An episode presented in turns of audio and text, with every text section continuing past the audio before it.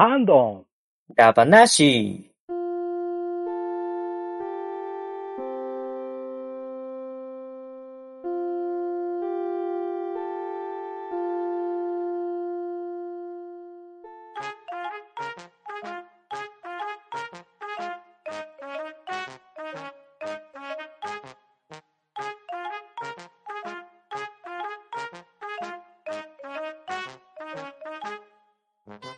はい、こんばんは。ハンドン玉話始めていきたいと思います。まず、出席取ります。バットダディさん。はい、バトダディです。よろしくお願いします。そして、パンタンでお送りしますが、今夜はゲスト会です。まず、一人目、ウラキングさん。こんばんは、ウラキングです。よろしくどうぞ。そして、二人目のゲスト、コロさん。どうも、またまたゲストにやってまいりました。今日もよろしくお願いします。はい。皆さんよろしくお願いします。はい。よろしくお願いしますお願いします。はい。今夜のハンドンダ話は、任天堂 3DS ダ話をしていきたいと思います。お、うんや。った。任天堂 3DS、ウィキペディアの情報を読みますが、任天堂 3DS は任天堂が開発して2011年に発売した携帯ゲーム機。コンセプトは持ち歩く、響き合う、毎日が新しい。CM などではメガネがいらない 3D の DS のキャッチコピーも用いられました。任天堂 DS とその派生機である任天堂 DS ライト、任天堂 DSi に対する次世代機として開発されました。任天堂 DSi との互換性を保ちながら大幅にパワーアップされた任天堂 DS の完全次世代機になっております。後の任天堂 3DS シリーズの初代機となり、このシリーズは9年間にわたり展開され、2020年9月16日に全シリーズの生産を終了しました。そして来年2023年3月下旬頃には任天堂 3DS シリーズ向けの任天堂 eShop のサービスが終了予定というアナウンスがされている状況です。はい。というわけで、長きにわたって発売されました任天堂 3DS。当然皆さん持たれていると思うんですけれど、はいな。めちゃくちゃお世話になりました。ですよね。うん。なってます。で、3DS って、ものすごいバリエーションが出たじゃないですか。確かに。うん。うんありましたね、いろいろ。ねえ。はい。現状皆さん、どの機種を所持されてるかちょっと教えてもらってもいいですかね。ではまず、ウラキングさんから。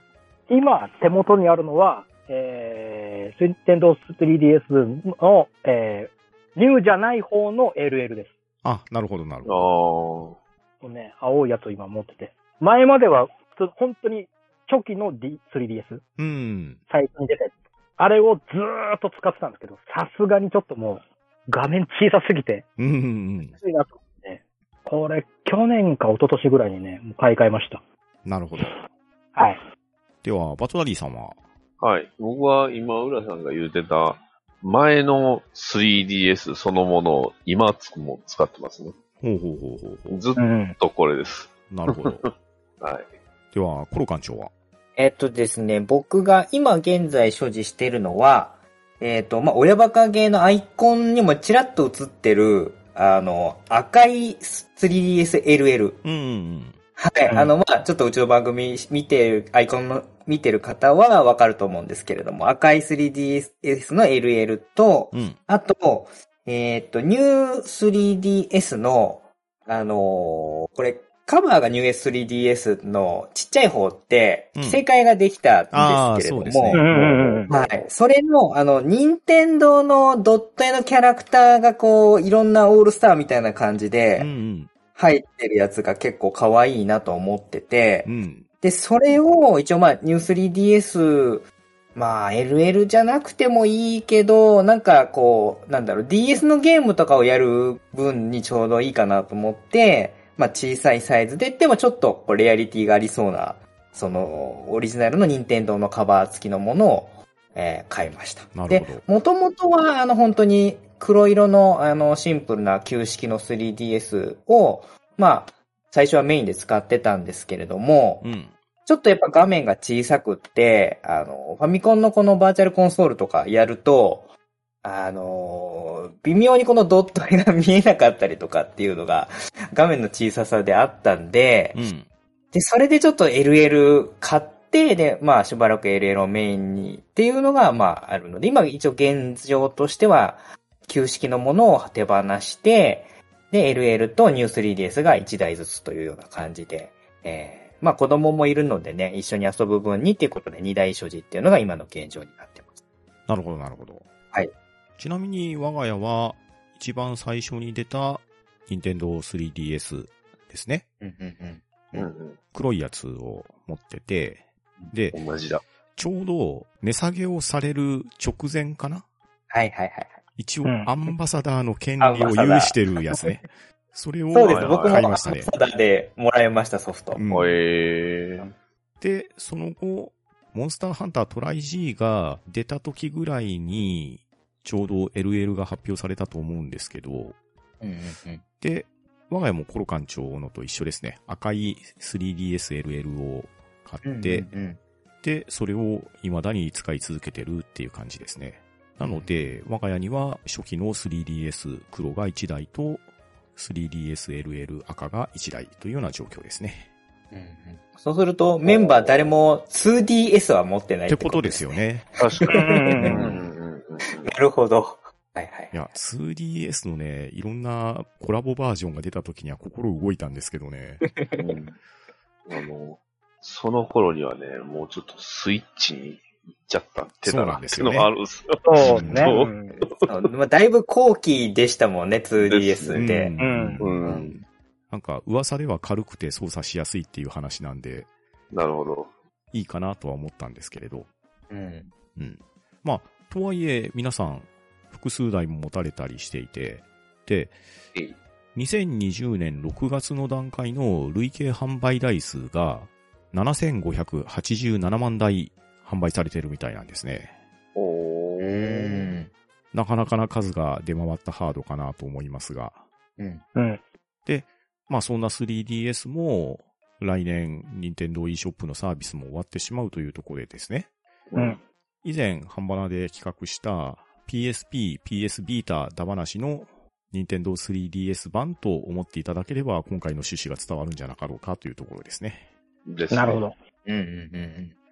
で、そんな 3DS でたくさんのソフトを遊んできたと思うんですけれど、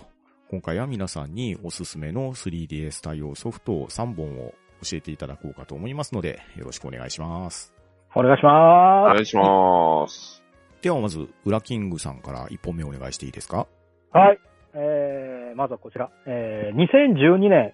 12月13日発売、レベル5から出ました。みんな、サッカーやろうぜでおなじみ、えー、稲妻イレブン5、クロノストーン、熱風、雷鳴でございます。ああ、なるほどね。わー、ウラキングさんバックって感じがします。村さんだな僕、僕といえばというところなんですけど、うんうん。稲妻イレブン、えー、まあ最初、えー、DS から始まったイレブン稲妻イレブンシリーズ、うん。三部作、遠藤、まあ、遠藤守る編とそれが一段落した後、3DS で満を持して、新たな、えー次の世代の、えー、稲妻イレブン GO シリーズが出たんですけど、それの2作目でございます。ほうほうほえー、1作目の、簡単なあらすじと、1作目の後に、えー、主人公の松風天馬くんが、う。うん。えー、ゴーエン寺さんに頼まれて、サッカーの楽しさを子供に伝えて沖縄に一時的に戻ったんですね。うんうん。で、その後、また、えー東京に戻って来門中に帰ってくると、あのーサッカー部の部室に部員が誰もいないと。うん。で、あたりを探してて、偶然通りかかった、えーキャプテンの新藤くんに話聞くんですけど、ササッカー部なんてもともとこの学校にないぞっていう 言葉を発して、あれあれあれっていう。で、しかも他の部員たちもあるんですけど、天馬くんのことを誰も覚えてないっていう状態になってます。うん。あ、どういうこと？もう天馬くん一人、もう訳がわからないじゃん。サッカー部がない。何言ってんだってなんですけど、そこに、とある少年が現れて、そこから話が始まっていくってやつですけど、うん。えー、まあいろいろ、今回は、その2作目はね、これね、あの、いろんな時代、タイタイムスリップをして、いろんな時代の有名な人たち、まあ、例えば、えーアーサー王であったり、えー、劉備玄徳であったり、うん。サッカーですね。た、うんうん。そうはたまた起きた掃除だったりっていうものを探して、時空最強イレブンを作るっていう手うん。で、で、いろんな時代に行っていろんな人たちと。まあ、今、えーイランズバイルブ5シリーズから新しいシステムで、えー、化身システムっていうのがあって、うん。まあ、なん、うんなんて言うんだろうな。まあ、上長で言うスタンド的な感じですね。そうですね。いや、もうそれ以外言い方ない。うん。まあ、的な感じペルス、ペルソナでもいいんじゃないです？か。どうでしょうそうですね。浦さんでも。そうですよ。まあ、まあ、そうなんですけど、そのペ新しいシステムがあるんですけど、その化身システムの、さらに進化して、化身アームドっていう、化身を体、身にまとうっていう、なんだろう、鎧みたいな感じにして、うんあ自分自身にまとうっていう新たなシステムがつき、さらに、えー、ミキシトランスっていう、これが、あの、各時代に行ったいろんな偉人たちと自分を掛け合わせて強くするみたいな感じの、そんなシステムが相まった、えー、超次元サッカーでございます。うん。これ、これでもね、あの、3DS の機能をフルに使って、上下の画面を使うし、タッチペンもフルに使うっていうシステムなん。これは 3DS の機能をフルに活用したいいゲームだなと思って。うんうんうん。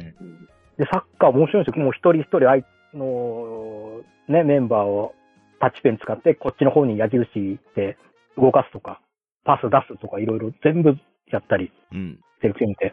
これがね、面白い。仲間になる数ももう相変わらず何百人といるんですけど、うん300人ぐらいかな？だと思うんですけど、いろんなね、このコラボキャラクター、それこそ同じレベル5の、えーダンボール戦記ダブルのうん。うん。たちが出てきたり、はたまたレイトン雇用所が仲間になったり、あですよね。そう。レベル5やったら何でもあり。なんでだし、あとはもうコロコロとコラボして、デンジャラス G さんが仲間になったりならなかったりとかね。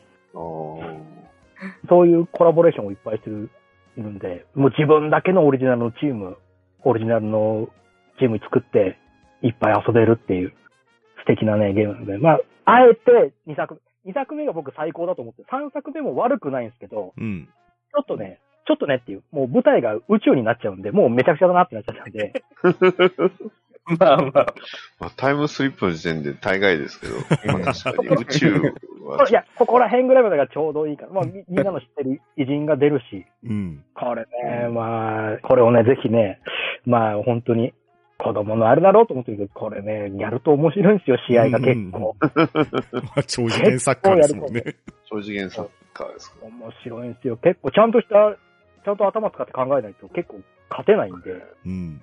これがまた面白いんでね、これをぜひね、やっていただきたいっていうことで1本目に紹介させていただきました。ありがとうございます。はい、ありがとうございはい、ます。ありがとうございあります。がとうございます。では、続きまして、私パンタンがおすすめする、任天堂 3DS ソフト1本目なんですけれど、新、光神話パルテナの鏡をおすすめしたいと思います。おー。うーん。うん、うん、うん、うん。こちらはですね、その昔、任天堂ディスクシステムで出ていた、パルテナの鏡っていうゲームあったじゃないですか。ありましたねありまし。た。うん。あれの続編なん。ですね、一応。うん。うん。うん。まあ、続編なん。ですけど、もう画面は明らかに違うん。ですよ。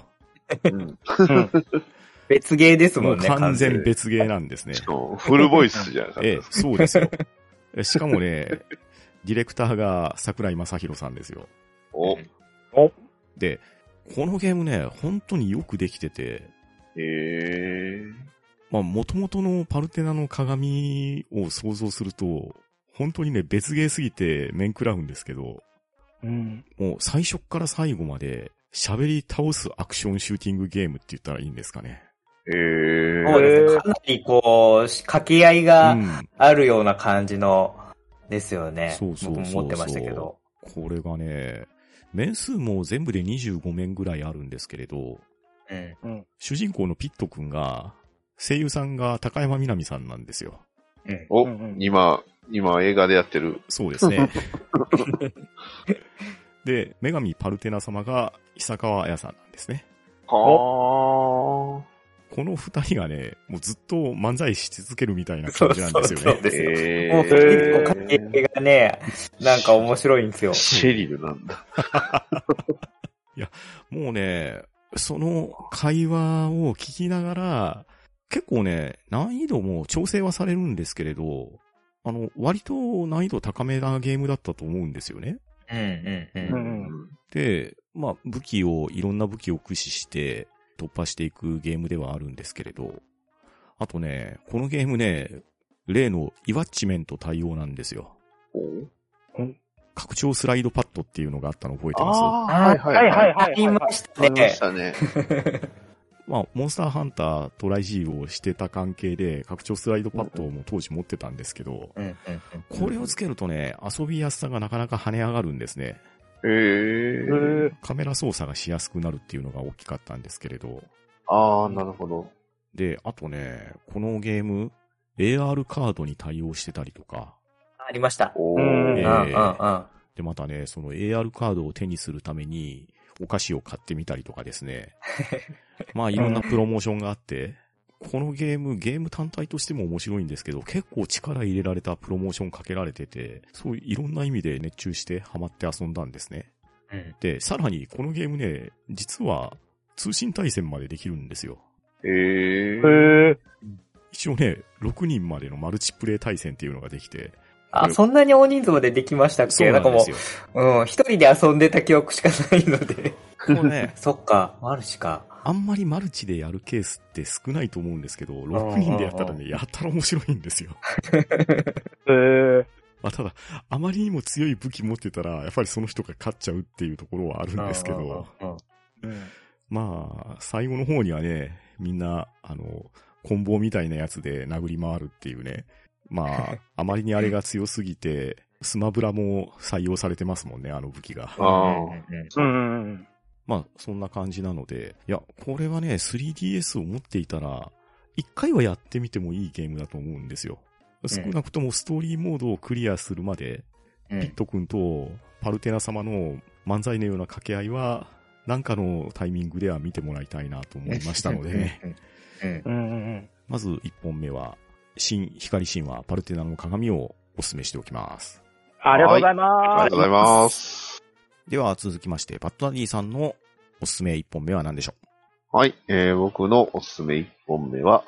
メタルギアソリッドスネークイーター 3D です。ああ、ありましたね。うんはいうん2012年3月8日に、えーパッケージ版が発売しました。うんね。えー、まあ、皆さんご存知、メタルギアソリッド3のまさかの 3DS 版ということうんでね、うんうんうんあのうんうん完全に移植です。へえ。一部、いろいろ変えられてるんですけど、もう、まあ、ストーリーは当然一緒ですし、うんまあ、ステージ構成も全部一緒ですし、あの、それこそ、ピポザルは出てこなかったんですけど、あのね、ケロタン、そう、ケロタンってあるじゃないですか。あの、はい。3、まあ、メタルギアソリッド3やった人にはわかるかもしれないですけど、あの、ケロタンっていうあのカエルの置物みたいなやつ。あれがうんうんうん 3DS 版だとヨッシーに変えられてるんですけど、うん。うん。だから、まあ、それを打つとヨッシーが泣くんですけどね。ヨッシー言うて。そうそれぐらいで、他はもうほとんどオリジナル版と一緒。で、あとはあの、まあ 3D の、3DS のその機能の、やっぱ最大限活かしてるんで、上画面で、まあメインの操作。で、下画面ではマップが見れるんですうんうよね。んそれが、すごい便利。うん。うん。やっぱりこう、下にマップついてるとめちゃくちゃ遊びやすいですね。うん。ただ、難易度については、まあ、正直あの、操作が、あの、視点移動が要はその、A, B, X, Y なので、うん。まあ、やりにくいんで、まあ、もしあるんであれば、スライドパッド、あれ対応してたかな？してたんであれば、スライドパッドあった方がいいかなと思いましうん。うた。ん。で、まあ、あとは、まあ、攻撃もすごくやりにくいので、正直、えー、戦闘はめちゃくちゃ難しくなってます。なるほど。うん。その分、僕も、ど、なんだったかな？ザ・フューリーだったかな？あの、フィアーかな？ザ・フィアーっていうボスがいるんですけど、うん。あの、明細使うんですけど、やたらめったら苦戦しましたね。うん。こんな難しいかなってぐらい苦戦してしまったんで。で、あとはあの、3DS ってあの、カメラついてたじゃないですか。うんですね。うん。はい。そのカメラで、あの、まあ、適当にその風景を撮ると、なんとその風景を明細柄にすることができるんですよね。常にええ。ああ。そう。そういう、なんか意味あるのかなっていうのもあるんですけど、まあ、本当にスネークイーターは、まあ、メタルギアシリーズでもやっぱ一番好きな人が多いとは思うぐらいには名作だと思いますし、うん。いや、僕も、ほんと最後の展開はやっぱ最高やなと思いましたけど、うん。うん、ぜひね、あの、ただダウンロード版の販売はね、終わっちゃったんで、ちょっと、もう入手するのは、まあ、どっか探すしかないとは思うんですがう、ん。うん。でも、3D でね、あの、シリーズ最高傑作を遊べるっていうのはね、やっぱ面白い、あの、非常に素晴らしいと思いますので。うん。で、あの、PSP で出ました、あの、ピースウォーカーってあったと思あうんりましたね。ですけど、はいはいはい。はいあっちだと、スネークって武器が、あの、なんか世話の関係で、なんか、電撃バトンみたいなの持ってたと思うんですけど、ああ、はいはいはい。はい。3DS、任天堂機種ですけど、しっかりとナイフ持って CQC できますんで、しっかりとオールキルもできるし、まあもちろんね、誰もキルしない、えー、まあ真のね、ビッグボスも目指したりもできますんで、うん。まあ、このね、えー、まあ昨今ビッグボスが、あの、なんか別の方向で有名ですけど、まあ、本当のビッグボスをここで見てほしい。う ん本物のビッグボスはこっちやぞというのをね、ちょっとしっかりと感じていただきたいと思いますので、あの、ね、メタルギアソリッドスネークイーター 3DS、おすすめです。はい、ありがとうございます。ありがとうございます。では続きまして、コロ館長のおすすめ1本目は何でしょはい。えっ、と、今回ですね、ちょっとまあ3本ということでですね、えー、ちょっと自分なりに、えー、テーマをね、それぞれ考えて、えー、それに当てはまるソフトをっていうことでちょっとアプローチしてみようかなと思っておりまして、はい。で、1本目なんですけれども、えーどういう枠かと言いますと、えー先ほどもお話あって、今所持している 3DS なんですかって話が冒頭にあったと思うんですけれども、ううん。一応この自分の 3DS に最後まで残ってた枠っていうソフト。はい。結構ね、まあ 3DS、あの、カードリッジのやつって結構もう処分しちゃってて、うんうん。意外とこうもう今手元に残ってるゲームってそんなに数ないんですよね。で、まあその中で、まあ、えーまあ、主にそのダウンロードで買ったりしたゲームとかは、まあ、売ることができないので、必然的にこう、そ本体の中にずっと残っていくみたいな感じになってるんですけれども、うんうんそういうので、まあ、最後まで残ってるってことは、少なからずこう、なんとなく自分の手元から、まあ、物理的に、まあ、話せなかったっていうのもありますし、うん。まあ、なかなかその、なんていうんですかね、えーまあ、もともとダウンロードで買うっていうことぐらいなんで、まあ、売ることはもう想定してないっていうような感じの覚悟を持って買ってるソフトっていうことになってくるので、うん。まあ、一つちょっとここで押すに値する一本になるのかな、みたいな感じで、ちょっと今回この一本目を、自分の本体に最後まで残ってた枠っていうので、ちょっと選定してたんですけれども、はい。で、ちょっとね、ここで、あのー本当は僕一番押したかったソフトっていうのが実は一本ありましてう、ん。えっ、とですね、それは、あのーちょっととある事情事情で、あの、もう手に入れられないソフトっていう形になるので、ここではちょっとタイトルだけさらっと紹介させていただいて、で、あの、辞典の小作品を、あの、ちょっとこ、えー今日は紹介するって形になるんですけれども、えっ、とね、うちの番組でもちょこちょこっと、あの、当時お話ししたりしてたんですけども、うちの子供たちがすごく遊んだ、えーえー任天堂が出してました、大森生き物作りクリエイトーイっていうダウンロード専用のソフトがあったんですけれども、ほうほおー。本当はこれを、まあ、えーまあ、親バカゲーっていう番組をやってるので、まあ、全国の、まあ、ちっちゃいお子さんがいるパパママに、これは子供の、えー、飼育にもすごくいいよっていうことで押したかったんですけれども、まあ、とある事情で、もう2016年の6月の時点で、えー配信が停止してしまっていたっていうことを割と最近、えー知りまして、えーああ、もうこれをみんなが手に取ることができないのかなっていうのをちょっと、あの、悲しい気持ちで思いつつ、じゃあちょっとこれは今回、あの、まあ、紹介してもいいけど、せっかくなら皆さんが手に取れる作品をっていうことで、えー辞典になりますけれども、えーうちの本体に入ってて、割とこう気軽に遊べる、まあ、今回もこれもダウンロード専用のソフトになるんですけれども、紹介するソフトは、えーソリティバというゲームになります。はい。まあ、あんまり、というかまあ、そこまでメジャーじゃないと思うんですけれども、えあ。こちら、あの、はい、あのーあれね。はいはいはい。馬のやつですね。はいえー馬のやつです。あの、今、あの、この馬娘がね、ムーム、ブームとして流行ってきてる中で、あえてこの競馬ゲームを、えー押してこようなっていうのもあるんですけれども、これ、えー実はゲームフリークっていう、うんまあ、あのーまあ、有名なポケモンに関わってるメーカーさんなんですけれども、が、えーまあ、セルフパブリッシングということで作って、まあ、配信してるゲームになります。で、えっ、と、しかも値段がダウンロード専用で500円うんということで、めちゃくちゃ、あの、手に取りやすい値段設定になってるんですけれども、この名前がソリティ馬っていうことで、うん。えーこれ何と何がかあのクロスになってるかっていうと、まあ、う馬は馬、漢字の馬になってるので、まあ、これはもう競馬の馬ですね。うんで、ソリティバのソリティは、えっ、と、一人用のあの、よく、あの、PC とかでも入ってるようなトランプゲームのソリティアっていう、あの、まあ、トランプをこうバーっと横と縦に並べてって、で、えー山ふ、えーその場から順番にこう、えーなんていうかね、数字のプラスマイナス1になっていく数字のカードを取っていけるっていうような。例えばまあ1取ったら13か2のカードを取ったりとかっていう、いわゆる連番でカードを取ってって、で、場にあるトランプを全部なくしたら、まあ、えー、一人勝ちみたいな、パーフェクトみたいな感じの、まあ、有名な、有名というかまあ割とこう、えー一人で遊ぶトランプゲームとしてあるソリティアっていう、えー遊び方があるんですけれども、うん。それと競馬をこう組み合わせた、かなりまあちょっと異色の、えー競馬ゲームという感じになっております。で、どういうことかと言いますと、えーまあレースが始まると、まあ通常通りこの、えー馬が走るところの、えー場面場面で、例えばスタートの、えー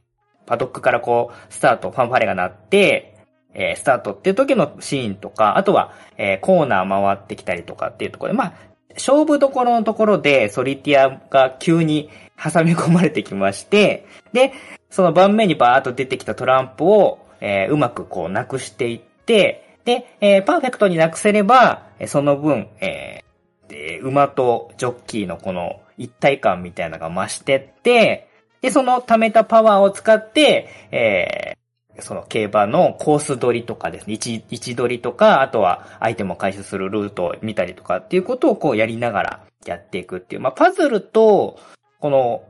競馬のレースの位置取りみたいなものが、こう交互にこうやりながら遊んでいくゲームになってまして、うん。なので、なんか、競馬がよくわからなくても、なんとなくこう、パズルゲームの楽しさで遊べてしまうっていうところと、あと意外とこのコース取り、あの自分の馬の特性で先行が重視の馬だったら、割と先行に位置取りをしていくと、えー気合が溜まっていくのが早いとか、うん。えー後で追い込むタイプの馬は、後方からちょっと、えーキープしておいて、スタミナ貯めといて、えー気合を貯めてから最後に仕掛けるとかって、意外とこの戦略的な要素も実は入っていて、その辺の、なんていうんですかね、あの、気軽に遊べつつ、本格的な部分も楽しめるみたいな、まあ、500円にしてはかなりコスパのいい、面白みのあるゲームということで、かなり、えー個人的には楽しませてもらったゲームでなっております。で、このゲームね、実はスマホでも一時期出てたんですけれども、うん。そっちはね、あの、1年半ぐらいでサービスが終了しちゃったんで、本当にもうこのソリティバを遊ぶとなると今もう 3DS しかないんですけれども。ただまあこの 3DS もね、販売がもう、えー、来年、今もう終わってしまうとかっていう流れになってしまうので、で、まあ、特にね、あの、ダウンロード専用っていう場合っていうのも本当に直結して遊べなくなってしまうっていうところもあるんで、うんうん。まあ、ぜひぜひ、まあ、500円で手に入れられて、えー、しかもこれね、ゲームフリークさん、ポケモンから作ってるところなんで、結構ね、このポケモンネタみたいなのが、まあ、自社だからこそできるネタみたいなのが、結構散りばめられたりもしますうんし、うんうん。あとはね、意外とこのグラフィックが、あの、可愛くて、ポップで、まあちょっとゆるい感じなんですけれども、意外とゲーム上のキャラクターが黒いことを言ったりするんですよ。そのね、なんか絶妙なゆるさの中の毒づ、毒好きみたいなものが、なんかいい具合にこの、絶妙なバランス感って言いますか、あの、単に子供向けじゃない、ちょっと大人も、あの、クスッとできるような感じっていうところもあって、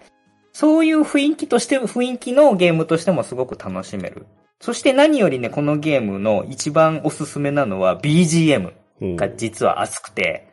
結構ね、これね、あのーいあー僕もちょっと具体的な話は知らないんですけども、結構なんか大きい音楽、ゲームミュージックイベントで、まあ、あの、クロノトリガーとか、そういった超有名な、あの、BGM、有名な、あの、ゲームのタイトルの中に紛れて、このソリティバの BGM がさらっと流れたりしたこともあるよ、みたいな情報もちょっと聞いてて、まあ、それぐらい結構ね、あの、こう、勝負どころに仕掛ける BGM が熱かったりとか、このな500円にしては、あ、これクオリティはなかなかいいんじゃねっていうようなことも思ってしまうぐらいに、あの、BGM のクオリティも高いっていうことで、ぜひぜひそういった面からも楽しめるゲームになっておりますので、まあ、気軽にワンコインで、え購入できるっていうところもありますんで、ぜひぜひこれを機に、ちょっとね、お試しで、えーやっていただければいいかなと思いますんで、ちょっとかなりまあ、しょっぱなから僕はマイナー路線で攻めていきますけれども、えーソリティバ、えーカタカナでソリティで、えーバは馬ということで、まあ今このね、馬娘なんかも流行ってるので、まあそれに便乗してて、ちょっと一風変わった競馬ゲームを遊んでいただければなと思って、このソフトを紹介させていただきました。はい、ありがとうございます。はい。ありがとうございます。ます。では、おすすめソフト2本目いってみましょうか。ウラキングさんお願いします。はい。えー、続いてはね、2015年11月12日発売、えー、バンダイナムコから出ました、プロジェクトクロスゾーン2、ブレイブニューワールドでございます。ああ。はいはいはいはい。えー簡単に言うと、バンダイナムコ、カプコン、セガの夢の共演でございます。うん。うんはいはいはいありましたね。えー、もともとね、プレイステーション2で、ナムコ、カプコンで最初やってたんですけど、それが後に DS、3DS で、えー、プロジェクトクロスゾーンシリーズになって、セガも入ってきたといううん。ことで、えー、まあ、よくあるシミュレーションゲームなんですけど、これ、い各ユニットが2人1組になってて、うん。まあ、例えば、えー、竜と剣の、えー、ユニットであったりとか、う。うんんえー、6番 X と、えー、0かうん。の組み合わせだったり、まあ、各ゲームごとに2人1組になってたんですよ。を作って、えー、進めていくシミュレーションで、が戦闘のあれが、まあ、なんていうかな、あの、各ボタン A, B, X, Y に対応した技が出せるんですけど、うん。それを、まあ、一定回数組み合わせて、敵に攻撃して、こう、ずっと浮かせる技とか、あの、こヒット数がいっぱい出る技とかいうのをうまく組み合わせて、えー、ダメージを重ねてみたいなうん。感じでやっていくシミュレーションゲームで、で、えー、普通のこの元々のユニット以外にもサポートユニットがいろいろありまして、例えば、えー、ワルキューレのですワルキューレがビッグの術で尻餅ついて敵にダメージ与えるとか、うん。えーっと、あとは、妖怪道中期のタロスケとかが気合弾をぶつけてダメージ与える。うん。うんうんうん。そういう、ちょっとした、このね、普段絡まない、この、バンダイナムコ、カプコン、セガの夢の共演がね、これがいいかって、もちろんフルボイうん。スね。で、もうガンガン喋るし、もうオリジナルキャラの、えーアリス・レイジと、えーシャオムもいい感じのキャラクターでして、もうこれがね、もう、やっぱもう、ベガ、敵キャラにベガと、えー、平八と、あと誰？えーセガだと、なんかね、その、ドクター・エッグマンみたいな感じで、うんもうそのボスのがこう、各メーカーの有名ボスたちも横に並んでみたいな感じもね、やってて面白い。もうお祭りですよ。お祭り。単純にお祭り。ただただその、夢のかけ、あ、こいつら効果、もう、キリュウちゃんとか他のキャラ見てどう思うの？とかね。キリュウ、キリュウ、カズマと、ね、町場の兄さんもちゃんとユニットでいるんですけど、どっちかというと、あの、ね、その龍が如くよりも、オブジエンド方面のあれなんで、あの、キリュウちゃんが重火器をバンバン使うっていう。そんな中、町場の兄さんはちゃんとドスで、ドス一本でくるくる回転してあた攻撃するとかね。うん。大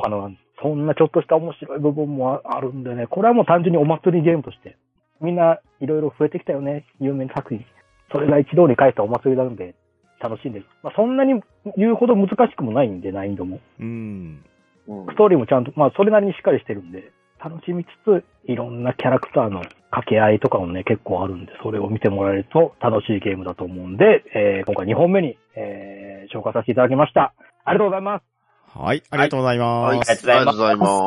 ます。では続きまして、私パンタンがおすすめする任天堂 3DS ゲーム2作品目なんですけれど、シアトリズムドラゴンクエストをおすすめしたいと思います。ああ、これは俺もあげようと思った。どうしようかなと思った。まあ、音ゲーですね。うん。うん。なんですけどね、音ゲーって、昨今なかなかね、発売しにくいゲームになっちゃってるんですよね。うんうんうんうん。というのが、テレビとかのモニターに HDMI でつなぐとですね、画面と音に遅延が発生するんですよ。うん。うん。うん。うん。うん。なので、音ゲーを本気でやろうとすると、タブレットでやらないとなかなか遊べないっていうご時世になりつつあるわけですよ。うん。もしくは外部音声だけを別のアンプにつないでとかいう作業が必要なんですよね。うん。うん。で、そんな中、任天堂 3DS っていうのは非常によくできていて、下画面がタッチパネルになってるわけじゃないですか。うん。でですね。うん。まあ、本体にもよりますけれど、3DS 用のタッチペンが内蔵されていたりね。まあ人によったら指とか爪の先とかで操作する人もいましたけれど、音ゲーとの親和性がなかなか高い端末だと思うんですよ。うん。うんうんで、そんな中で様々音ゲーも出てたんですけれど、スクエアエニックスがシアトリズムシリーズっていうのを出したわけですよ。うんで最初はファイナルファンタジーだったんですけれど、そうですね。うん。で、ファイナルファンタジーのカーテンコールが出て、で、決定版と言われているシアトリズムドラゴンクエストっていうのがシリーズ3作目として出たわけですね。うんうんで、まあ、やはりですね、FF とドラゴンクエストって国内の2大 RPG タイトルじゃないですか。うん。で、そうなってくると、まあ、どっちをよりやってるかっていう話になると思うんですよ。うん。で、僕は残念ながらファイナルファンタジーの方はあまり本数やってないので、有名な曲はなんとなくわかるけれど、うんまあやはりシアトリズム、ドラゴンクエストの方が知ってる曲も多いし、聴いてテンションも上がるなっていうので、まあこちらを押したいんですね。うんうん。うんうんで、まあこれ当時最新作であったドラゴンクエスト10ですね、オンラインゲームの。うん。うん。まあこれを、まあ僕はずっと未だに遊んでるので、そこの曲が入ってるっていうところもポイント高かったですし、あとこのシアトリズムシリーズの、あの、なんとも言えないキャラクターデザインのキャラクターですよ。うん。あの、鳥山明では決してない、なんかね、うん。なんか魂抜けてるような感じのね、うんうつろの顔ではあるんですけど。そう、なんかね、ちょっとひょろっとした感じのキャラクターデザインですよね。うんでもあれって唯一無二だと思うんですよ。そうですね。うん。で、そのキャラクターが、フィールド画面を歩きながら、フィールド画面での音楽を奏でていったりですね。で、うんまた、バトルミュージックステージでは、文字通り戦闘音楽がうん、流れてね、ね。戦ったりとかっていうので、これ最終的には60曲以上ぐらい曲入ってたと思うんですよね。うん。えだからかなりのボリュームですし、で、まあ僕もドラゴンクエストすべてのシリーズを隅々まで遊んでるわけではないので、正直知らない曲もあったんですけど、そこはですね、やっぱりドラゴンクエスト10でほぼほぼ使われている曲なので、それについては耳馴染みが大きかったっていうところですよね。うんうん。うん。で、またね、これ、ファミコンで出ていた時代の、1、2、3、4あたりは、ファミコン音源っていうのもあるんですよね。うん。うん。うん。えうん。だから、その辺をリアルタイムで触れている世代としたら、当然、シンセサイザーを使ったオーケストラ風の音源っていうリッチさっていうのもいいんですけれど、あの、8ビットのね、ピコピコ音で、杉谷の音楽が聴けて、で、それを自分が奏でるっていうところも、これが推しの一つなので、いやー、3DS で音ゲーと言ったら何を進めようかとなると、このシアトリズムドラゴンクエストかなと思ったので、おすすめ2本目に持ってきました。はい、ありがとうございます。ありがとうございます。ありがとうございます。では、続きまして、バッドダディさんのおすすめ、ニンテンドー 3DS ソフト、2本目は何でしょはい、えー、では2本目、僕のおすすめするソフトは、まあ、まさかのこのタイトルということで、えー、モンスターハンター4をおすすめしますう。おー、無印の方ですね。無印の方ですね。というのも、なんでこれをわざわざおすすめ、ね、今の時代、時期にこれをおすすめしたかと言いますと、うん。まあ、もちろん、あの、8割ぐらいは思い出補正です。うん。あの、うん。まあ、いわゆる、あの、このゲームで通信対戦をして、なんていうんですかね、こう、ボイスチャットでゲームを遊ぶことの楽しさっていうのを本当にすごく感じたというか、ちょうどあの、うんうんうん僕まあ、家引っ越しして一人暮らししてすぐぐらいだったんですけど、ああ、なるほど。まあ、とに、で、その時に、えーまあ、高校時代の友人から、まあ、ネットね、えー連絡が取れて、それでこう、ネットで遊んでたら、まあ、めちゃくちゃハマって、うん。もう、それこそ 3DS がボロボロになるまでやってたんですけど、うん。まあ、システムとしましても、ね、高低差というものがね、うん。えー初めて追加されまして、で、特にその新しい武器として、あの、今、今ではおなじみの総中根が、はいはいはいはい。えー初めて追加されたりとか、うん。それこそ、ね、えー、なんですかね、攻撃をしていくと、こう、敵、えーと、もう、ね、攻撃力が上がるような、えーシステム、なんか、ね、えー、なんか毒っぽいシステムみたいなのもいろいろあったり、結構独自ではあったんですけど、うん。まあ、この、うん、高低差っていうのがすごく楽しいなっていう、なんかよりアクションゲームらしいなっていうのをね、うんすごく感じたので、うん、これは本当に良かったなっていう、ね、えーおすすめ理由はただの思い出です。はい。いやいや、それ大事ですよ。これがね、そう一番大事ですよ。そう、みんなと遊ぶっていうのが面白いなっていうのをね、えー感じさせてくれましたんで、うん。まあ、ね、まあ、いろいろモンスターハンターシリーズってたくさん出てるじゃないですか。うんうんそれこそ、もちろんスイッチでもね、あの、まあ、P、PS4 でも出ます、出てますし、えースイッチでも今度ね、えー新しい DLC 出ますし、うん。えー非常に面白いんですが、まあ、うん、結構制限ある中で、えーあすね、あの、アクションとして楽しめたのは、これが本当によく、なんか印象残ってるなっていうのがありましたね。うん。うん。まあ、あの、今でもまだコラボのああれとかできるのかな。えーいろいろコラボとかもあるんで、えーこの時代はこんなことやってたんだっていうのをね、うん。えーまあちょっと見ていただければ割と楽しめるんじゃないでしょうか。うん。うん。えー何があったかな？ネギマとかそういえばありましたよね。ああったかもしれない。とかね、あの、犬夜叉があったんですよ。そうそうそう。はいはいはいはい。犬夜叉コラボとかね、そう、マガジンとかサンデーのコラボが結構あったうん、ありましたね。うん。ちょっと面白かった。うん。で、そう、3DS だから、あの、マリオコラボとかもあったんで、うんうんうんうんうんうん。うん。そう、ゼルダ装備もあったような気がする。ああ、そうだそうだ。うん。うんそうそうそうそう。ね。ちょっとね、あの、それこそ最新のライズがちょっとコラボが少ないなっていうのは、ちょっと物足りなさとしてはあったんですけどう、ん。うん。まあ、それに比べると割とこれはコラボも結構多かったんで、任天堂系がやっぱ多かったから、うん。楽しむ、楽しんだなっていう、今回ただの思い出です。はい。これについては、ちょっと僕も正直出すか最後まで悩みました。というね、えー、割とちょっと薄め、薄味ですけど、こんなもんで以上になります。はい、ありがとうございます。ありがとうございます。では続きまして、この館長のおすすめ、任天堂 3DS ソフト、2本目は何でしょはい、えー、この2枠目、えー、設定したテーマなんですけれども、えーテーマがですね、そういえば自分の番組で熱く語っていたな枠ということでですね、ううん。ちょっと自分の番組絡めてしまって恐縮なんですけれども、過去の自分の番組で結構こう熱を込めて話してたソフトっていうので、ちょっと取り上げさせていただこうかなっていう枠なんですけれども、えっ、とね、うちの会、えーが、親バカゲームミュージアムの2016年10月、もう結構前の話になっちゃうんですけれども、えっ、と、第27回ドラゴンボールとゲームの話っていうのをね、やっておりまして、ほう。ということで、3DS の、えー、ドラゴンボールのゲームということでお話しするのが、えー、バンダイナムコさんから出ておりまして、開発がガンバリオンっていうメーカーさん。これ、はいはいはいはいオットピー。スのグランドバトルシリーズとかを手掛けてたうんうんうんメーカーさんなんですけれども、うん。が、えー開発しておりましたゲーム、えードラゴンボールフュージョンズ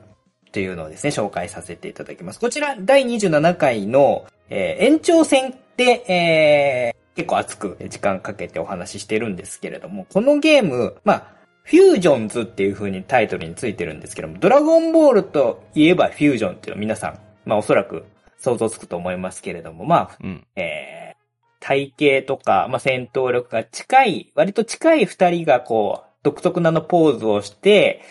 まあ、融合するみたいなのが設定としてお話にあったと思いますけれども、うん。まあ、このゲーム、ドラゴンボールとフュージョンがもう、えー、なんていうんですかね、えーデパート状態、バーゲンセール状態の、とにかく、もう、ごちゃ混ぜの世界っていうのがふさわしいゲームでですね、うんまあ、よく原作ありきのゲームって、ストーリーを追ったりとか、まあ、あの、原作再現に命をかけるみたいなところの要素って結構多いと思うんですけれども、えーこのゲームに、まあ、まあ原作愛はめちゃくちゃあるんですけれども、原作のストーリー再現とかっていうのを求めてしまう方はちょっと、うん申し訳ないです。お勧めできないっていうような感じのゲームではあるんですけれども、どういうことかと言いますと、えこのゲーム、まあ、えー主人公たちが、まあ、えーこのゲーム、ドラゴンボールの世界に出てくるキャラクターっていうわけじゃなくって、要は自分がオリジナルのキャラクターを作って、えーストーリーに入っていくっていうようなタイプの、割かし最近のドラゴンボールの、まあ、ゼノバースとか、あの辺でよくあるパターンなんですけれども、うんうん。まあ、その、自分たちがまあ強い相手と戦いたいっていうことをドラゴンボールにお願い、まあ、集めてシェンロンにお願いしたところ、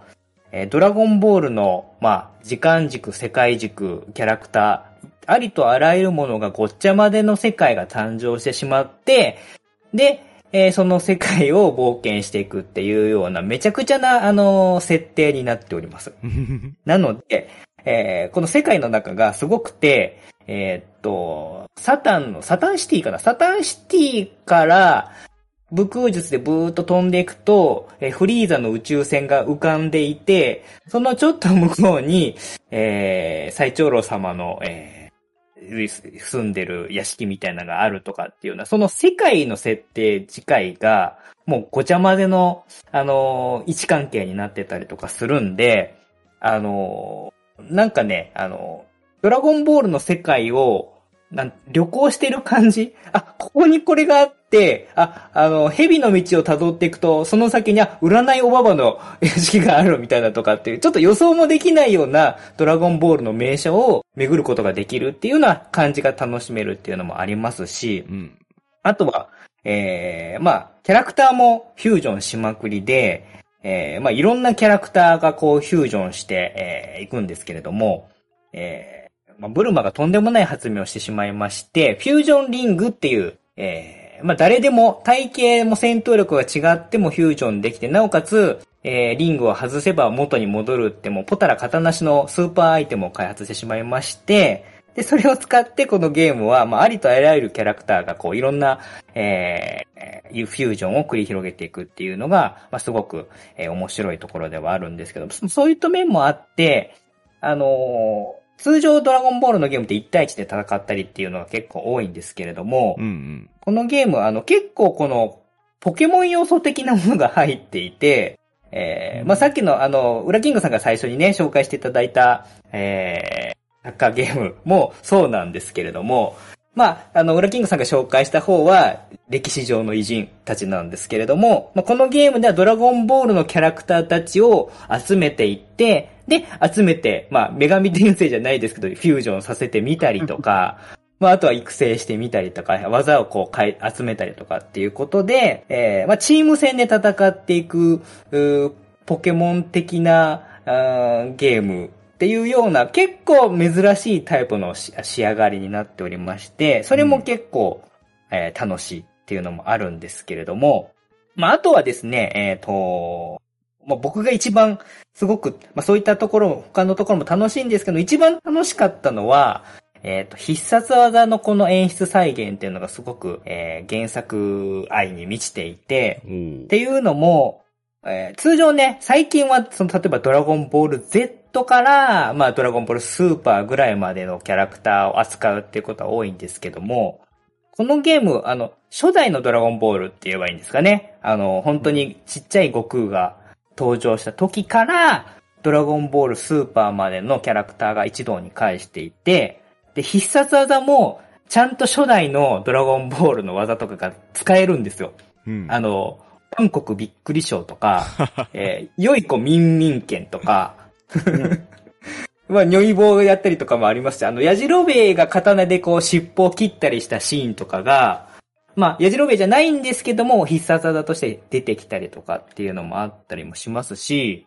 あと僕好きなのは、あの、キュイが、えー、ベジータから逃げるときに、あ、フリーザ様だってこう言って隙をついて逃げるっていう漫画のシーンがあるんですけども、うん。それも必殺技として再現されていたりとかして、もうね、いろんな小ネタがこの中に入っていて、で、えーフリーザにマフーバを使ってやってみたりとか、なんかそんなこう、すごいカオスを楽しむドラゴンボールゲームだなっていうのがありまして、うん。で、えーぜひこれやるときにおすすめしたいのは、ドラゴンボールのコミックスを読みながら、これをやっていただくと、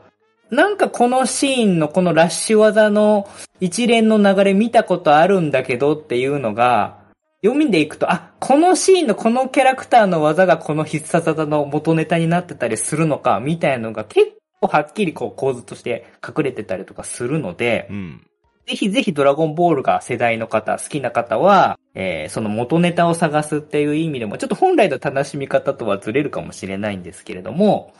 まあ、いろんなこのドラゴンボールネタがごちゃ混ぜにカオスに散りばめられたゲームではあるんですけれども、すごくそういった意味では原作愛に満ちたゲームになっておりますので、えーまあ原作再現っていうのだとちょっと違うんですけれども、まあ、ドラゴンボールを楽しむ、まあ、一つの形ということで、3DS ならではの、えーゲームかなと思いますので、えーまあ、オリジナルのフュージョンキャラクターを作るもよし、えーそんなマニアックなえー必殺技で戦い続けるもよし、まあ、いろんな遊び方ができるゲームということで、えードラゴンボールフューゾンズを、え2本目の紹介枠として、えーおすすめさせていただきます。といった感じですかね。はい、ありがとうございます。ありがとうございありがまとうございます。では、どんどん行ってみましょうか。続いて3本目のソフトの紹介をしていきたいと思います。では、ウラキングさんお願いします。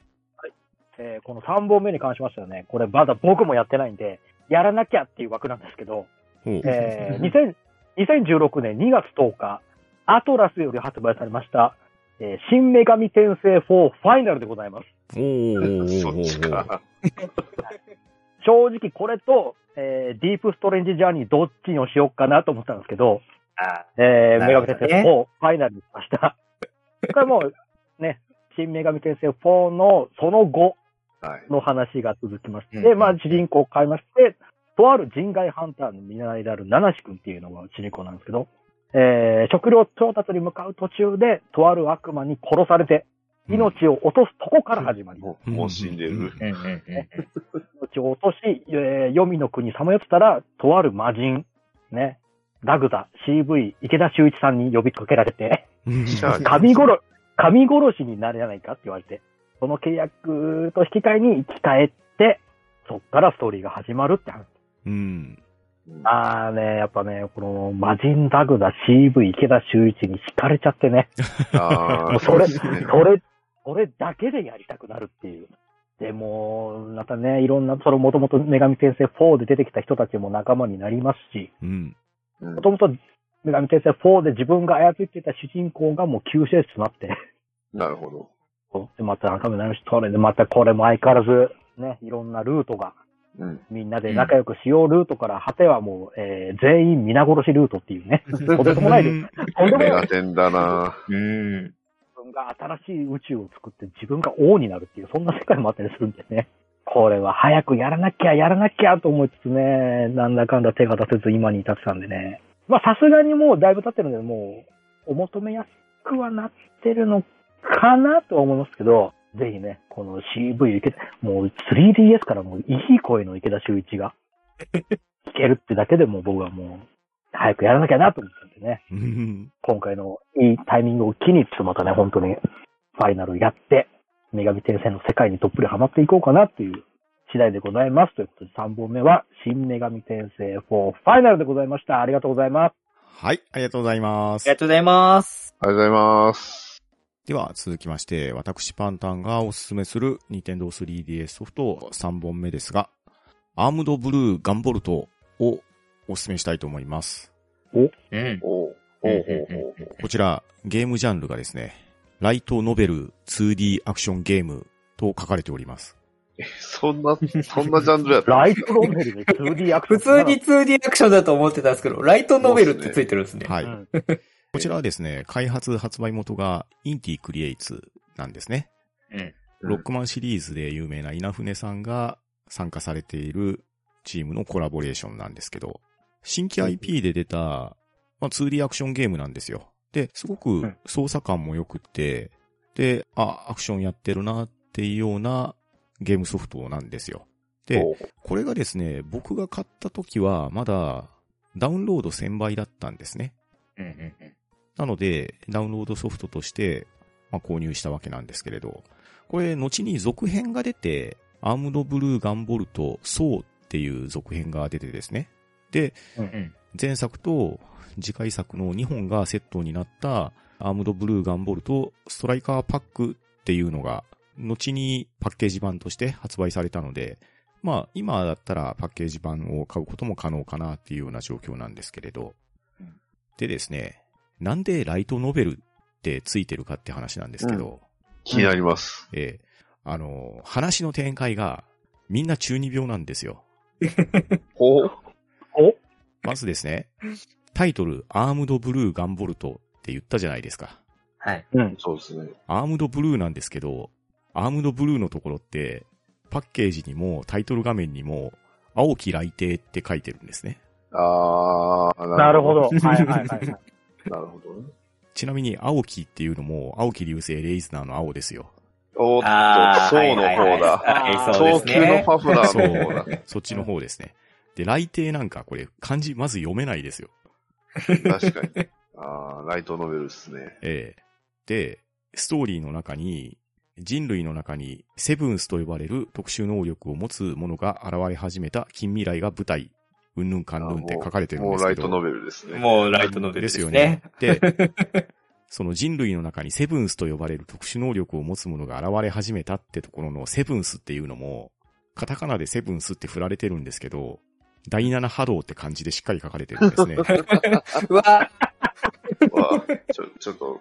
か、かゆくなってきましたね。ええすごい。で、敵対するグループがですね、巨大複合企業、スメラギって書いてるんですけど、まあ当然スメラギもね、うん。更新っていう字が書かれてますよね。うんうんで、その他にも、主人公をサポートしてくれる歌の妖精がいるんですよ。うんうんうん。うん、で、その歌の妖精も、電子の妖精って言われていて、まあ、ある程度のポイントを稼いでいくと、その歌を歌ってくれるシステムが発動できるようになって、で、そうすると、まあ、ほぼほぼ無敵のような状態になって、ポイントを稼ぎたい放題になるっていうようなシステムで、で、その時にちゃんと曲も流れたりして、やたらテンション上がるんですけど、いいですね。で、それをしてくれる役がサイバーディーバーって書かれてるんですけど、おえーこれが先ほど言った電子の妖精。で、しかも妖精の妖がですね、普通はね、あの、妖精っていうと、フェアリーの妖精を思い浮かべると思うじゃないですか。うん。ううんん。妖精の妖が、あの、童謡の妖って言ったらいいんですか？ゴンベンにあーはいはいはいああ、なるほど。う歌うっていう歌うっていう意味ですね。うんえーで、サイバーディーバーと読むように指示されております。指示されている。まあ、至るところにね、こういうカタカナの振り仮名付きのストーリーが散りばめられておりまして、いやー、まあでもね、僕はそういう世界嫌いじゃないので、このストーリー展開も、まあ面白く楽しませてもらったんですけれど、で、またね、敵のそのスメラギの組織にいる連中がね、こいつらもね、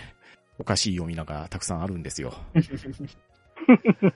皇天の支配者と書かれてバベルマスターって書かれてたりですね。ああ、もえー、イカれる爆炎、バーントラース、妬ましき生命輪廻、アンリミテッドエンビー、むさぼり尽くす甲虫、グラトニーフライ、怠惰なるアクーコー、スロースホーラー、傲慢なる残光、シルエットプライド。かっこよすぎますねもう。かっこよすぎますね。で、そのキャラクターたちが、パンテーラとか、カレラとか、イオタとか、ストラトスとか、まあ、どっかで聞いたような車の名前がついてるんですね。もうこの世界観がたまらんのんですよ。なるほど。ええあの、このゲーム、3DS が出発なんですけれど、この世界好きな人多分多かったんでしょうね。しっかりいろんな機種に移植されておりまして、うん。えー現へ在え最新機種でも遊べます。ね、お遊びますねー、素晴らしい。さらにですね、敵キャラであったアキュラくんっていうのがいるんですけど、そいつが使える続編まで出ちゃいまして、えこの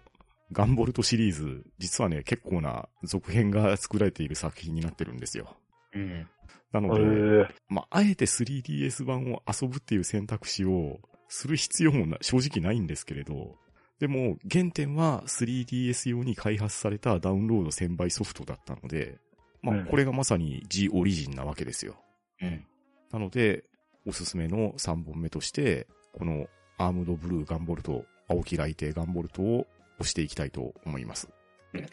はい。ありがとうございました。ありがとうございます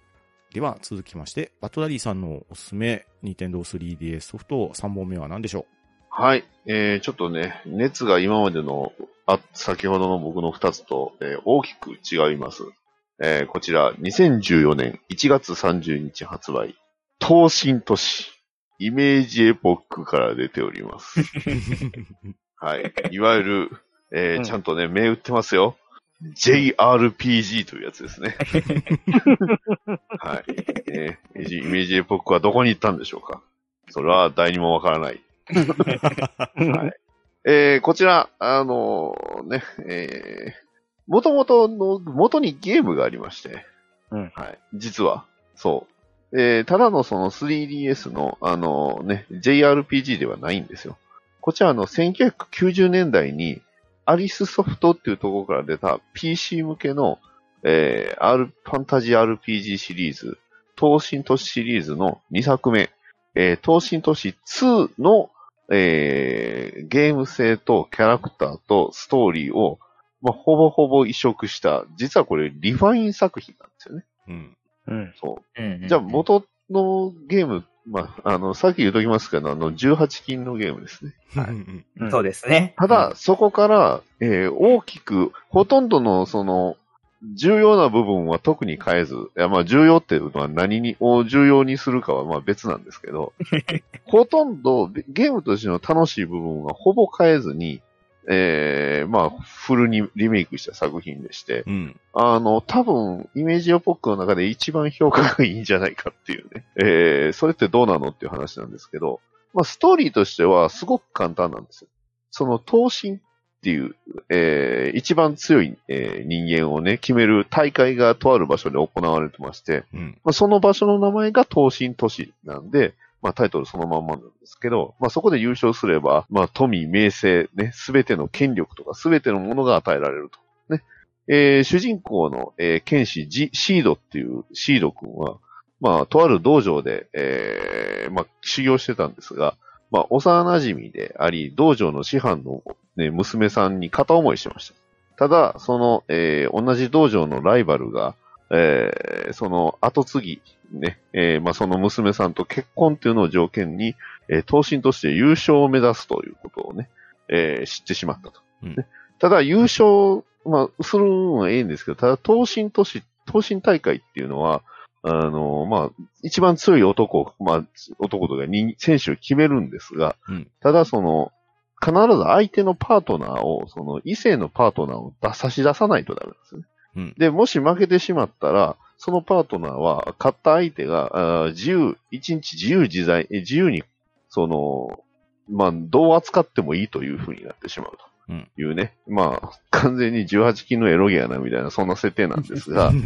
まあ、それを、いわばその知った主人公はそうさせないために、えー、まあ、義理のお姉さんをね、一緒に連れて、えー、まあ、東進都市に出るという話なんですけど、このゲームね、基本的、基本的というか全部なんですけど、戦闘は1対1だけなんですよ。1対1のコマンドバトルなので、うん。えー一旦の間に、まあ、あの、AP っていうのがその決まってて、そのうちにどれを選ぶかっていうのをやっていくんですけど、ポイントがすごい、そそこがすごく戦略的で、要は、えー、物語をそのダンジョンとか攻略するんですけど、進んでいくにつれて、その次に戦う相手が何をするのかっていうのを、そのダンジョンの間で調べていくんですよね。で、この相手はその攻あの、魔法が弱いと。なったら、じゃあ魔法をその手に入れるために、えー、いろいろ動いていったり、もしくはその先読みされると弱いってなったら、それを、えー、まあ先読みできるようになるスキルをね、得ようとしたりとか、そういうのを駆使していって、えー、まあ1対1で戦うっていう、すごく戦略がすごく重要になるゲームなんですけど、うん、ちなみに 3DS 版は、えー、PC 版にはなかった。女の子と、えー、仲良くなることでギフトというのを得て、そして、えー、強くなるっていうね、ゲームの方よりもよっぽどっていうような、そんなシステムが存在しますんで、あの、まあ、ビジュアルも当然ね、力入ってるんですけど、ね。で、テーマソングもね、えー、片桐劣化っていう人が歌ってたりね。ちなみにそのテーマソングは CD 発売されませんでした。っていうね。えー、その前にイメージポックが潰れましたのでっていうね。うん、めっちゃかっこいい曲なんですよ。だから PV だけは生きてるんでね。えー、聞いてほしいんですが、えー、そのフルを聞くには、このゲームをクリアするしかないんじゃないかというね、恐ろしい 条件があるんですが。えー、まあ、とにかく、えー、ストーリーはね、えー、ほぼほぼ一緒です。僕もまだ最後まではプレイできてないんですけど、ほぼ一緒ですね。はい。あただ、あの、一日好きにできるっていう権利だけは、その、えー、3DS の範囲内でやってますんで、えー、そこは安心してね、あの、大丈夫です。その、お子さんでもプレイできますので。3DS ですし、あの、セロもあの D ですので、うん、ダメですね。はい。まあ、あの、まあ、あの、ただね、えー、まあ、イメージエポック潰れたって散々言うてますんで、当然のごとく、あの、売ってません。あの、中古でもし見つけたら、あの、か、すぐ買ってもいいぐらい。定価で買っても損しないぐらいです。で、えー、ただこの元になるゲーム自体は、あの、アリスソフトのアーカイブで、あの、フリー宣言と言って大昔から配信されてますんで、あの、PC ソフトの知識のある、えー、18歳以上の、あの、おじさんたちは、あの、もしプレイされてなかったらプレイしてもらったらいいと思います。あの、PC ゲーム版の方の2も面白いので、えー、3はそんなに面白くないです。はい。3は、えー、初、初回版を買いました。はい。ということで、えー、紹介させていただきましたのは、東進都市です。はい、ありがとうございます。ありがとうございます。多分、トメさんがいたらね、あの、ね。あの、同じく涙を飲んでくると思います。3はあんまり面白くなかったです。なんでやねん。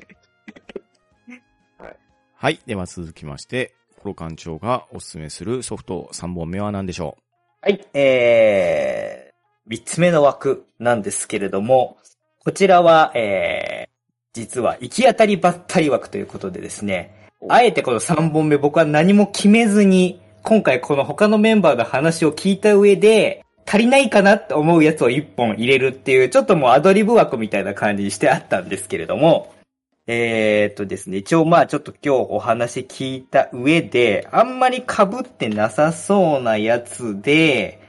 で、割とこう、もういろんな人におすすめできそうかなっていう。まあ、ある意味王道な感じなんだけども、えー、まあ多分知ってる人は、あ、うんうん、わかる、それいいよねって共感してくれるタイトルであろうと思う一本っていうものをちょっと今日紹介させていただきます。最後の枠で。はい。えこちらはですね、え最後に紹介させていただきますのは、えー、2013年7月25日に、えー、レベル5から発売されました、えー、ファンタジーライフリンクというタイトルになります。で、うん、このゲームはですね、もともと、まあ、先行してファンタジーライフっていうゲームが出てまして、まあ、それのえー、いろいろ追加調整バージョンということで、まあ1年ちょっとぐらい空いてから再販、まあアップグレード版が再販されたっていうような感じで、えー、リンクっていうのがまあアルファベットで、えー、LINK びっくりマークっていうのでついてるってことになっております。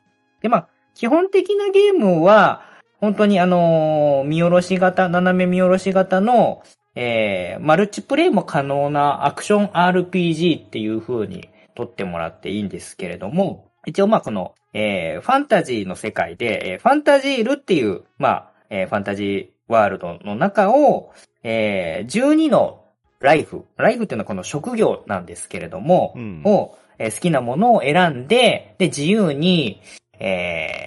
ー、ストーリーはもちろんあるんですけれども、こう育成したりとか、まあ冒険したりとかっていうのをやっていくような、割とこう、まあ、オープンワールドほど世界が広いわけではないんですけれども、まあそのファンタジールっていう箱庭世界の中で、まあいろいろこう冒険したり、友達と一緒に遊んだりっていうことができる、えー、割と小万人におすすめしやすいタイプのゲームになっております。うん。はい。で、えー、っと、まあこの12の職業も、まあ戦闘、よくあるようなね、あの、戦闘に強い、まあえ魔法使いとか狩人とか、まあ、傭兵とか、まあ、王国兵士みたいなものもあるんですけれども、結構まあ、あこのゲーム、まあ、あどっちかっていうとこのオンラインの RPG っぽい感じの要素が強くて、うん、えー、まあ、生産職と言えばいいんですかね、釣り人とか、えー、裁縫師とか、料理人とか、まあ割とこの店頭向きじゃなさそうなあの職業なんかも、えー、あってですね、その辺まあどれか好きなものを選んで、うん、で、えー、まあ、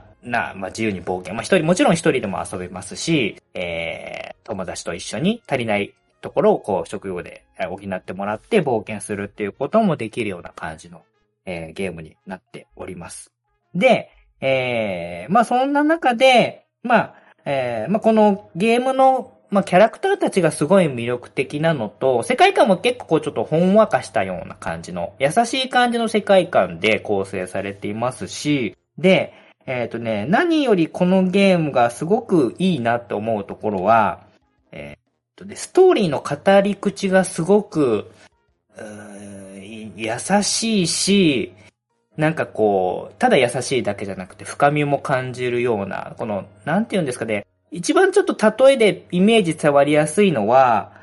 イメージ近いのが、マザーのこの、なんていうんですかね、ストーリーのテリング的な、語り口に近い。そうでしたね、うん、確かに。うん、うん、うん。なので、なんだろう、あのー、本当にこれはもう、文、その、文章的な表現っていうのに尽きると思うんですけれども、本当に一冊の絵本読んでるような感じで、なおかつこのゲーム体験としてもやりながら、スストーリーがこうスッとこう、深く染み渡っていくみたいな感じのゲームで、で、意外とこう、表面上こう、割とこう難易度低めのゲームなんで、子供向けのそういう感じのゲームかなと思いきや意外とこう深みもあって、ちゃんと冒険もあるし、人とキャラクター同士のこの、えー、設定とか、あの、ストーリーの関わり方とかっていうのも、意外とこうしっかり感じられてですね、あの、まあちょっと、なんでしょうね。あの、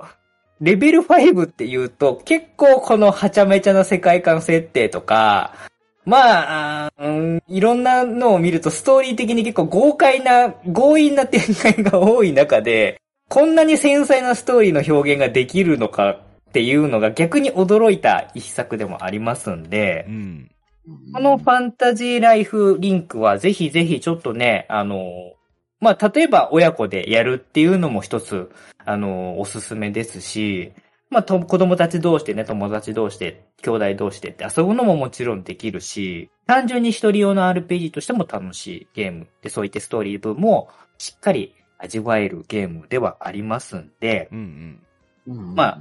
レベル5のちょっとイメージとはまた全然違ってくるものになるかもしれないんですけれども、まあそういった、あの、味わい深いストーリーテリングっていうのもちょっと体験してもらいたいなということで、この3つ目の最後の、まあ、ある意味王道のおすすめ枠っていうことで、えー、ファンタジーライフリンク、こちらを紹介させていただきます。ちなみにね、これ、ファンタジーライフ、えー、スマホのソシャゲでもあるんですけれども。お、おっと？ある？ちょっとね、あの、僕、ファンタジーライフリンクが好きすぎて、そっちも手出して、で、あの、確かに舞台はこの 3DS でやってた、全く同じマップを歩いたり冒険したりしてるんですけど、何かが違うっていう感じで、僕はそっとこうダウンロードしたソフト、アプリを削除して今に至るわけなんですけれども、はい。まあ、できればこのスマホ版じゃなくって、この 3DS の、